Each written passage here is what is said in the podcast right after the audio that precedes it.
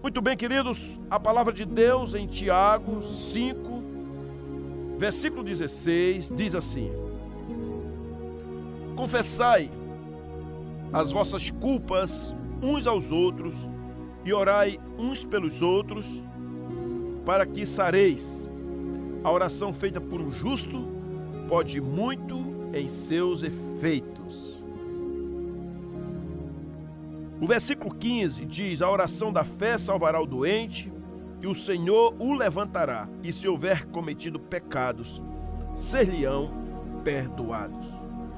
Meus queridos, meus amados, esse versículo 15 especificamente, que eu li por último, quando fala da oração da fé, está falando a respeito daqueles que, de fato, o Senhor deu esse dom, o dom do Espírito Santo. E a fé é concedida aos servos do Senhor que acreditam na palavra, que acreditam na cura.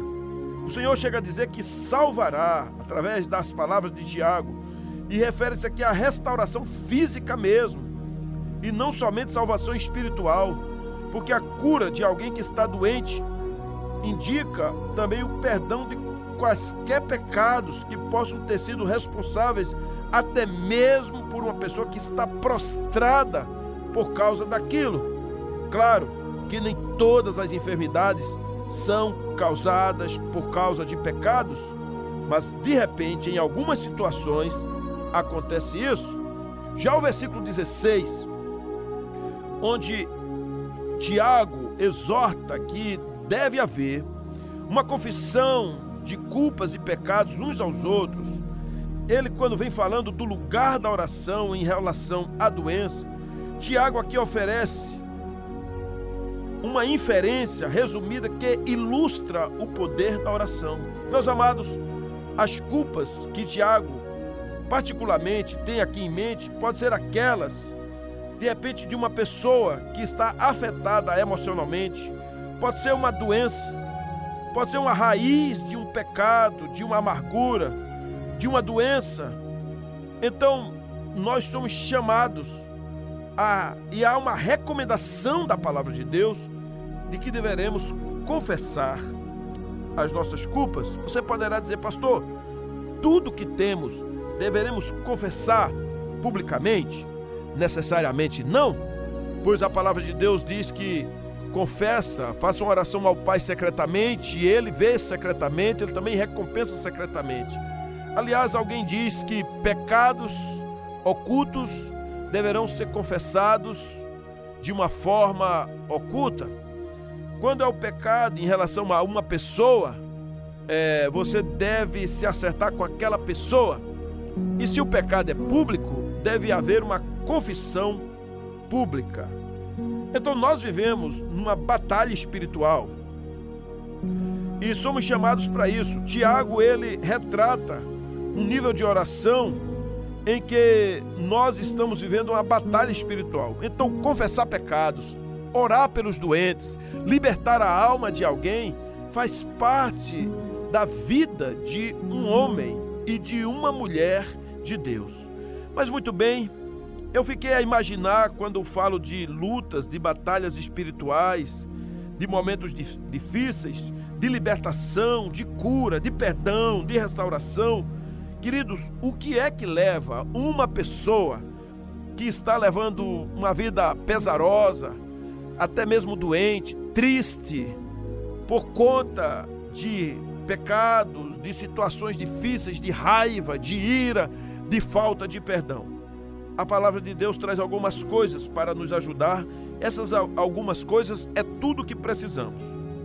Deixa eu lhe dizer, nós poderemos dizer que a primeira saída é a humilhação. E você poderia dizer, pastor, o que é humilhação? É renunciar o orgulho, é tratar aquilo que está dentro da alma da pessoa, feridas na alma ou mesmo pecados. É tentar e tirar a sua alma do buraco. É cuidar da esfera da rebelião é sair do campo das justificativas e começar a caminhar pelo caminho estreito. Por que o caminho estreito? porque é o caminho da vida que Jesus disse. É sair do campo da amargura, da justiça própria, do nariz empinado, da obstinação. Irmãos, meus amigos, a humilhação, ela tem que falar muito mais alto do que sua própria justificação, do que sua, seu próprio orgulho, do que os, a sua própria reputação. Porque as pessoas dizem assim: eu não vou me humilhar, eu não vou ah, dizer que estou errado, pois afinal de contas, quem fez o mal não fui eu, mas foi o outro. Mas nós somos chamados aqui para confessar. E às vezes alguém se oferece para orar. Você já fez isso? Eu já fiz isso diversas vezes. Chegar num lugar e me oferecer para orar por aquela pessoa, orar por aquele casal, orar por aquela viúva, por aquela esposa ferida, por aquele irmão que está em confusão, está passando por um momento triste, difícil na sua família, na sua casa, com a sua esposa, com o seu filho. Nós somos convidados a nos oferecer como agentes que ora e é exatamente isso que a palavra nos outorga. Então, a essência da nossa vitória está na coragem e na transparência. Por isso que não poderemos esconder a dor, a raiva, o pecado, ficar com aquilo ali introjetado na nossa alma. A primeira saída, quando Tiago diz aqui, Confessai as vossas culpas uns aos outros e orai uns pelos outros para que sareis. Onde e como encontraremos a cura da nossa alma? Como encontraremos a, a cura da nossa vida física? É verdade. Porque tem algumas pessoas que estão com, com úlcera, pessoas que desenvolveram inflamações nas suas artérias, no seu intestino, no seu corpo, muitas vezes da brotoeja, o couro cabeludo começa a ficar cheio de espinhas, de feridas. Às vezes vem uma angústia, parece que trava o intestino por conta de culpas, por conta de raivas, de pecados, é, por justiça própria, por um orgulho, porque a reputação foi atingida, o caráter, mexeram com ele então, você quer ser curado? Você quer ser curada? Você quer, quer viver plenamente a vida em nome de Jesus? Decida confessar a sua vida, decida ser transparente, decida se humilhar.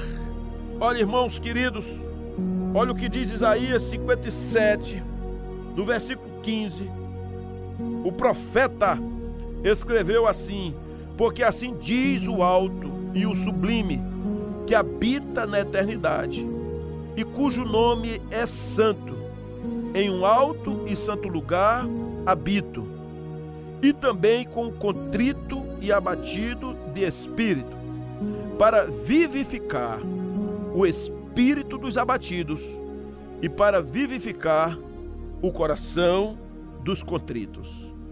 Essa expressão de Isaías ela é extraordinária, porque é o Senhor trazendo a lume, trazendo à tona, a superfície, aquilo que está no coração dele, para que haja a presença dele no nosso coração.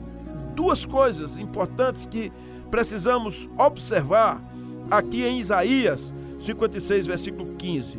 Primeiro, que diz que o Senhor ele é aquele que habita em um alto e santo lugar, mas também é aquele que habita com um coração tratado, contrito, um coração confesso, um coração que se humilha, um coração que clama e crê no Senhor. Queridos, quem é essa pessoa?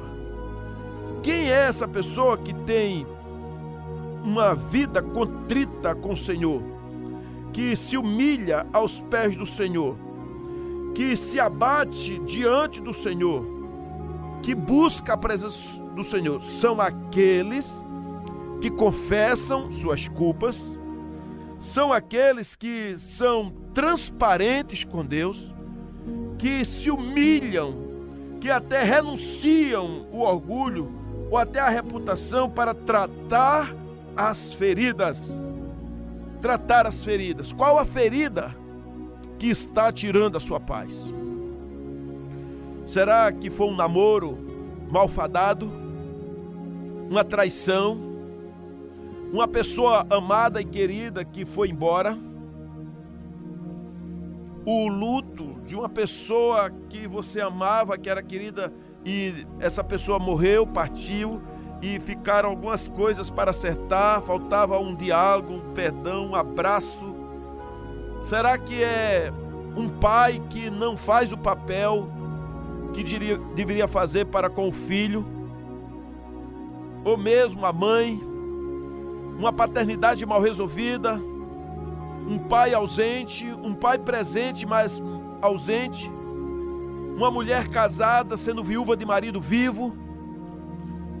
Um emprego que desapareceu, um dinheiro que sumiu, um dinheiro que você emprestou e não recebeu de volta, uma dívida que tem, está na mão de uma agiota, está na mão de um banco, a casa que foi confiscada, o imposto que não pagou, o condomínio que você não pagou está sendo humilhada, por, às vezes por, por alguém, em uma reunião é, de condomínio, por um síndico. O que é que está acontecendo com você? Qual a sua o seu sofrimento, o que tira sua paz, uma enfermidade, uma notícia de um câncer, é, de uma situação terminal, é, de, uma, de uma doença que, que não tem cura, que os médicos não têm saída, não têm medicamento, de um plano de saúde que parou de pagar, de um querido que está na prisão, ou um processo, uma condenação que você sofreu, ou mesmo de repente alguém que está chantageando você, feridas na alma, feridas no corpo, feridas na mente, seus pensamentos. Meus amados, nesse, nesses tempos de quarentena, muita gente adoeceu, porque amizades foram quebradas, desconfianças foram levantadas, pessoas que fizeram grupismos, gente que esqueceu o outro, gente que partiu, gente que que não quer mais caminhar junto com aquele seu amigo, pessoas que não são mais bem-vindas. Você de repente está passando por isso? Alguém que se distanciou, ciúmes, inseguranças, possessividades, vazios, falta de motivação às vezes piadas sem graças que você está recebendo, é, piadinhas, gracejos, problemas não resolvidos, falta de acolhimento. Nós precisamos imaginar isso. O que é que está indo na sua cabeça? A imaginação, o que está sendo criado, as suspeições, as ideias. Muitas vezes, tantas feridas abertas, feridas na alma, rejeições que são transferidas uma exclusão do rol daquele grupo, talvez até da igreja, até do pastor que nunca ligou para você. Talvez isso aconteça dentro da igreja batista, em aldeia da igreja batista Boa Esperança. É, pessoas falam assim: puxa, o pastor nunca veio aqui, nunca se lembrou de mim, ou mesmo foi indiferente quando me viu. Você se sente um, uma, um peixe fora d'água, uma pessoa que está realmente afastada, você não tem vontade mais de ir naquela igreja, mais naquela família, não tem vontade mais de, de ver ninguém. É um problema que já afetou a sua alma. Intrigas, às vezes por bobagens, um silêncio, um ódio que está ali encolhido, feito uma mola, se sente ou passou por um processo de predileção, foi preterido por causa de uma outra amizade ou alguém não te ouve, ou passou por uma rejeição, é, você não gosta mais de onde mora, não sabe por que tem essas pessoas. Então, queridos,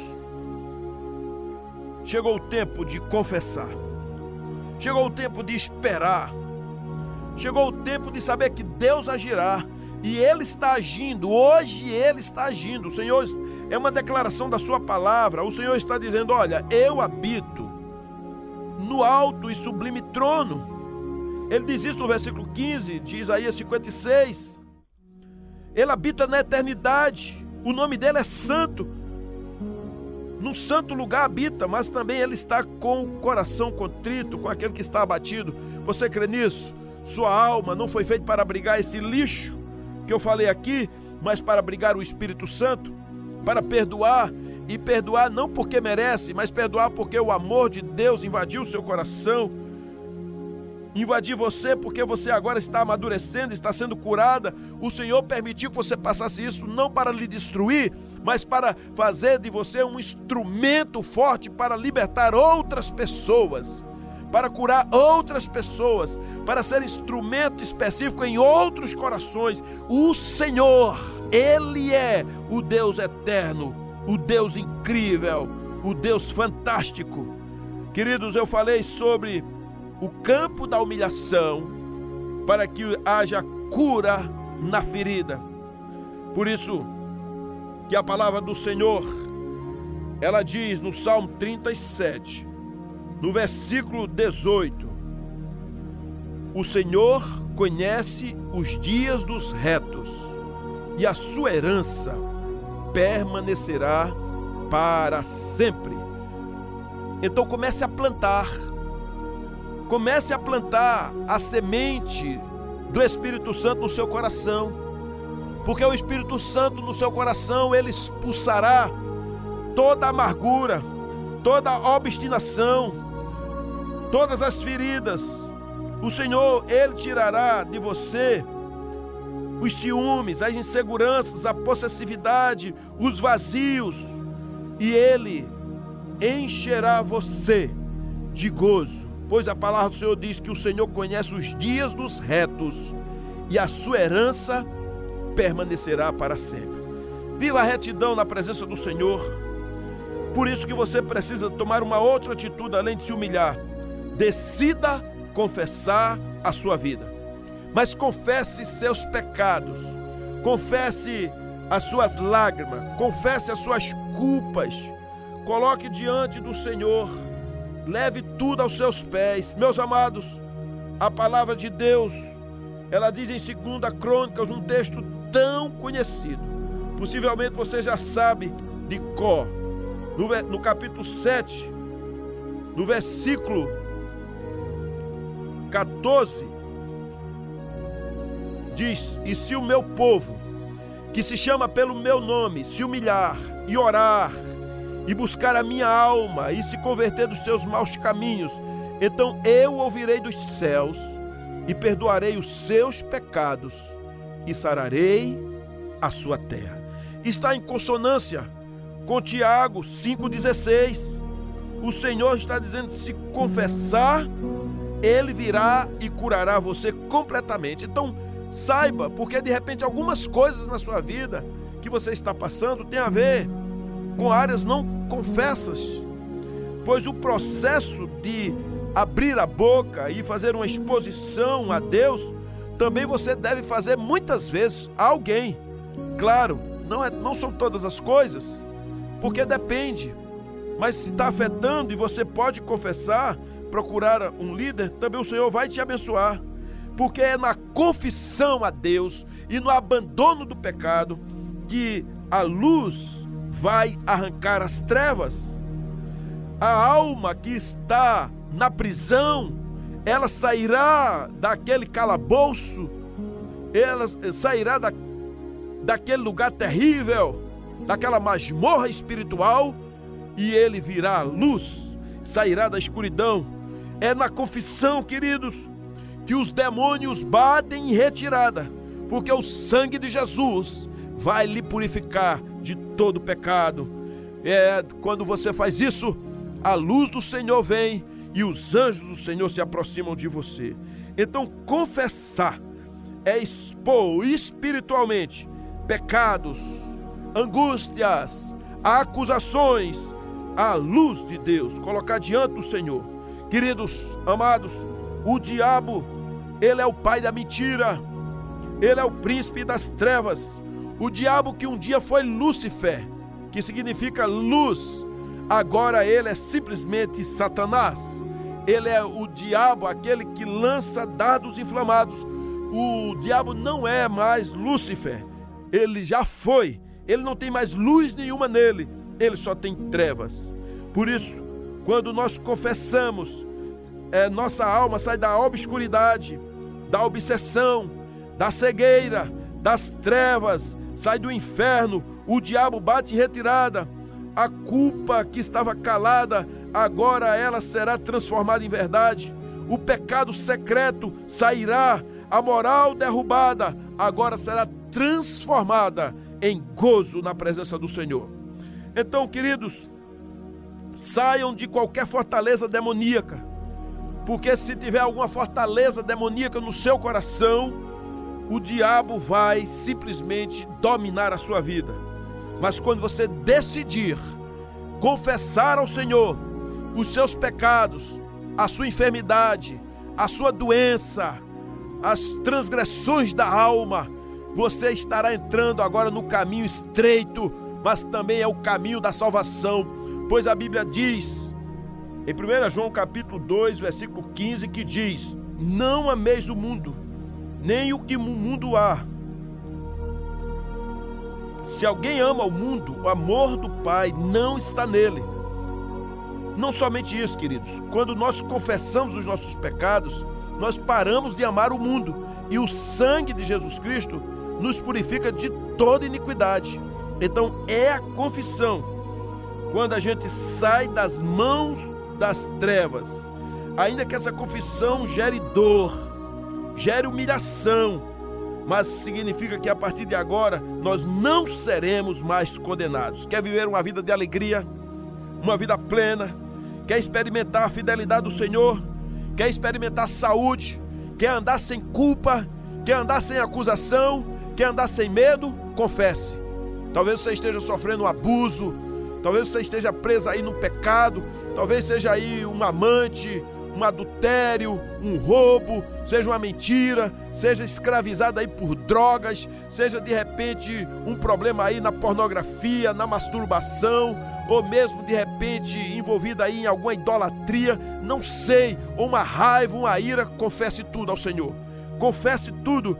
Se for o caso, procure alguém de confiança e confesse também e ore, entregue ao Senhor e viva agora um tempo de qualidade. Deus seja louvado, porque Ele quer fazer de você um instrumento nas mãos dele. Ele habita com o contrito de coração, com aquele que se humilha, e agora ande transbordando do Espírito Santo. Ande cheio da graça, ande cheio da misericórdia, cheio da alegria. Viva plenamente e o nome do Senhor será exaltado e você será uma pessoa feliz, macariós, bem-aventurado. Assim seja, hoje e sempre. Amém.